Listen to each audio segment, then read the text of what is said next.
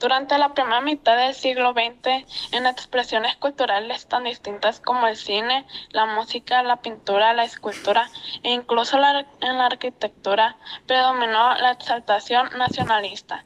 Se resaltaban las raíces indígenas de México y su pasado prehispánico, y en la cultura popular se destacaron figuras como la del charro y la china poblana, para funcionar como síntesis de lo típicamente mexicano. Todos los artistas que participaron en esta vanguardia artística procuraron crear un estilo propio que se distanciara de los estándares que la Escuela Mexicana de Pintura había establecido.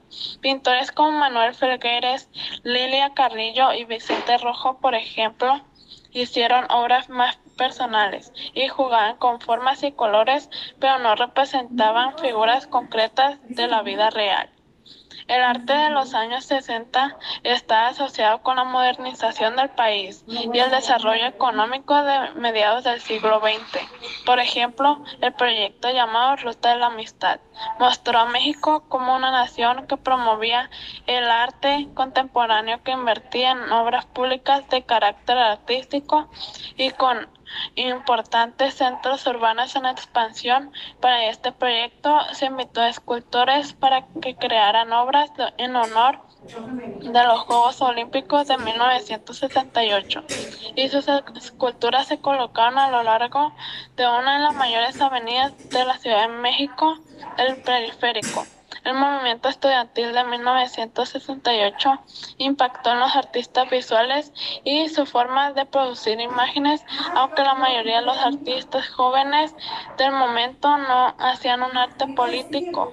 Muchos de ellos decidieron apoyar las manifestaciones. En la década de 1970, muchos artistas dieron continuidad a las manifestaciones generadas por el movimiento del 68 y comenzaron a mostrar descontento con las formas habituales de circulación del arte, es decir, cómo se promocionaban, exponían y vendían las obras, así buscaron realizar un arte colectivo que cuestionara lo que sucedía en el contexto político y social.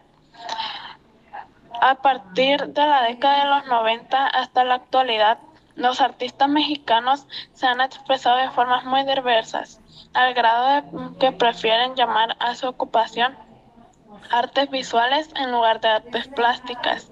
Esto quiere decir que emplean diferentes medios y no solo la pintura para expresar sus ideas, por ejemplo, con proyecciones de cine, video y fotografía, así como con instalaciones de objetos que se acercan a la escultura. El panorama actual del arte está marcado por la diversidad de formatos.